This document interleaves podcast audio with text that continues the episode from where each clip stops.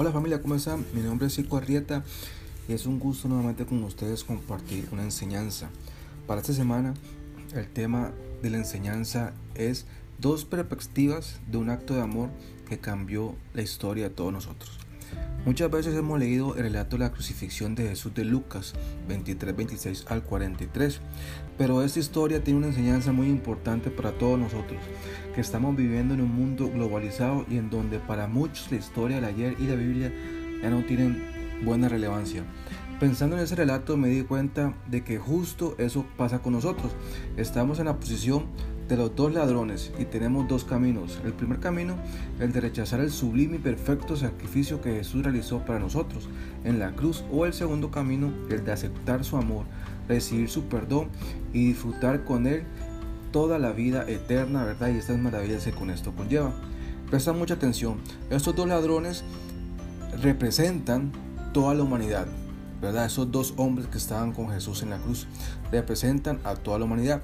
Si cada persona en la tierra está representado por los hombres de esas dos cruces, todo, todo en el mundo y todos aquí que estamos este, escuchando este mensaje están representados por esas dos figuras trágicas de la espantosa escena de la crucifixión.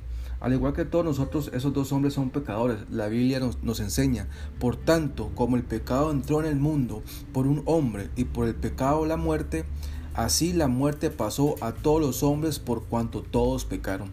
Romanos 5:12. Estos dos hombres que son pecadores condenados representan a toda la raza humana de los pecadores.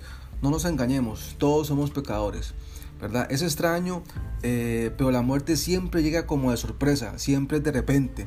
La gente nunca está preparada para este trágico evento. Si la muerte llega arrastrándose como un cáncer, para drenar tu fuerza o por fin detener tu corazón o si se lanza sobre ti como un animal salvaje. La muerte es inevitable, todos, todos tienen que morir.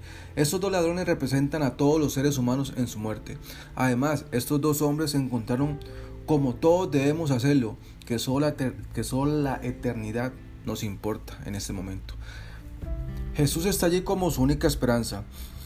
Y allí le crucificaron y con él o otros dos uno a cada lado y Jesús en medio. Juan 19, 18. La única esperanza que tenemos nosotros, ¿verdad? Es poner nuestra mirada y nuestro corazón en Jesús.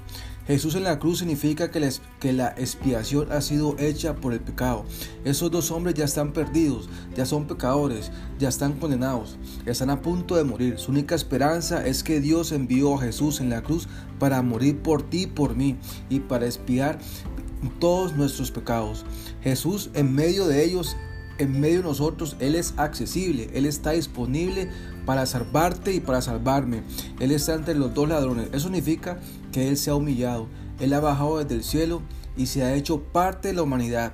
Él está allí para recibir a todos los que confían en Él. La Biblia dice, puede también salvar perpetuamente a los que por Él se acercan a Dios. Hebreos 7:25. Cualquiera puede venir a Jesús por fe, se salva por, por Él, pero el tiempo se acaba para todos nosotros. Tenemos que llegar a los pies de Cristo para que el Señor limpie nuestros pecados. El amor de Jesús por nosotros es tan maravilloso que aun siendo Dios aceptó humildemente morir en la cruz por todos nosotros y por nuestro sufrimiento.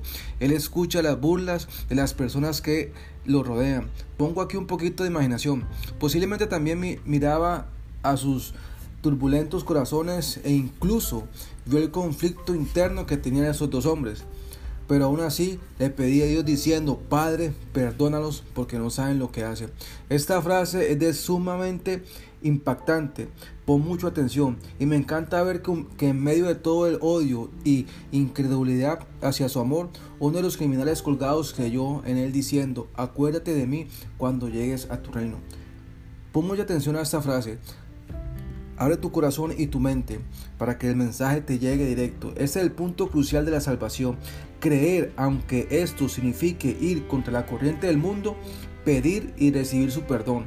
Amarlo con el amor con el que Dios nos amó y caminar según sus palabras, las cuales están escritas en la Biblia. Acuérdate de mí cuando llegues a tu reino. Un hombre confía en Jesús y el otro lo rechaza, ¿verdad? Eh, eh, eh, viendo la historia, sabemos que esto, de estos dos ladrones, uno lo rechaza y uno confía en Jesús, ¿verdad? Ambos son iguales, ambos son culpables, ambos están condenados, ambos mueren en sus pecados. No hay mención que uno de ellos es mejor que el otro.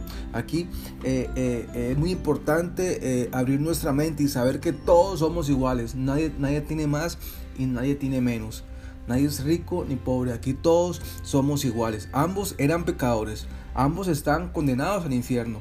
¿verdad? Estos dos hombres eran pecadores endurecidos, no hubo diferencia entre ellos, ya que estaban perdidos. Pero uno de ellos hizo la diferencia. Uno de ellos tuvo convicción de su pecado por el Espíritu Santo. De repente el Espíritu de Dios tocó su corazón y confesó su pecado. Él no confía en Jesús como un hombre bueno, sino como un pecador. La Biblia dice, Cristo Jesús vino al mundo para salvar a los pecadores. 1 Timoteo 1:15. Cristo solo salva a pecadores. Este hombre sabía que era pecador, por eso Cristo pudo salvarlo de la pena del pecado. Ahora, es muy importante, nosotros tenemos que confesar nuestro pecado. Este hombre ahora tuvo una fe grandísima, producida en su corazón por el Espíritu Santo. Y Jesús sabía y Jesús le dijo, acuérdate de mí cuando vengas a tu reino. Lucas 23, 42. ¿verdad? Él tenía esa convicción en su corazón y él sabía que era pecador. ¿verdad? Y le dijo a Jesús, acuérdate de mí cuando vengas a tu reino. Eso demuestra que confió en Jesús. Fue una cosa muy simple, la confianza, confiar. Él no se detuvo, él confió en Jesús y Jesús lo salvó. Y Jesús le dijo, hoy estarás conmigo en el paraíso. Lucas 23, 43. Por eso es muy importante hacer la diferencia. Esos dos hombres eran iguales eran pecadores, ¿verdad? E iban a morir. Pero uno de ellos hizo la diferencia, tuvo convicción en su corazón y entregó su vida al Señor. Este ladrón confía en Jesús y Jesús lo perdona y lo lava con su sangre preciosa. No, tenemos que ser, eh, eh, saber mucho. ¿verdad? Para ser salvo, tus pecados serán lavados por la sangre de Cristo si confías en Él, solamente con fe. En un momento este hombre pecador confió en Jesús y fue salvo. No había duda de ello en absoluto. Jesús estaba tan seguro de que este hombre era salvo que él le dijo, hoy estarás conmigo en el paraíso. El momento que confías en Jesús también serás limpio de todos tus pecados y salvo por siempre y por toda la eternidad. Es muy importante que te lleves en tu corazón. Nuestra relación con Dios no debe ser ajena. Acerquémonos a Él, acércate un poquito más a Dios. No dejemos que su mensaje de amor y su salvación sea cosa del pasado. Jesús quiere librarnos de todo mal, quiere limpiarnos, quiere darnos la vida eterna y Él quiere que cada uno de nosotros estemos juntos. Por eso tenemos que tener esa convicción en nuestro corazón. El Señor dice, yo soy la resurrección y la vida. El que cree en mí, aunque muera, vivirá. Y todo el que todavía esté vivo y cree en mí, no morirá jamás. ¿Tú crees esto? Grábate esto en tu corazón esta mañana y en tu mente. ¿Tú crees esto? ¿Tú crees que el Señor no morirá jamás? ¿Tú crees que el Señor, Él te dará esa vida eterna? ¿Tú crees esto? Confía en el Señor. Abre tu mente, tu corazón y, para que, y entrégaselo a Cristo. Así como lo hizo este, este, este hombre que estaba ya eh, eh, crucificado, que ya iba a morir, ya sabía morir. Y Él tuvo su convicción en su corazón.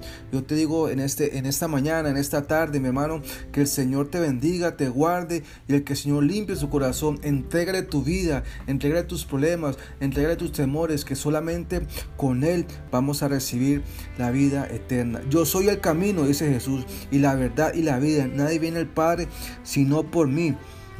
Es muy importante. Nadie viene al Padre sino por mí. Juan 14, 6. Entrégale toda tu vida al Señor y vas a tener vida eterna. Dios amó tanto al mundo que dio a su Hijo único para que todo aquel que en Él no muera, sino que tenga vida eterna. Juan 3:16. El Señor te dé vida eterna, te dé paz, te dé tranquilidad. Y yo te bendigo en este día, mi hermano. Gracias por compartir la enseñanza y te invito a que la compartas para que este mensaje llegue a muchos y la palabra del Señor se extienda por todo, por todo el planeta. Gracias, mi hermano. Dios te bendiga.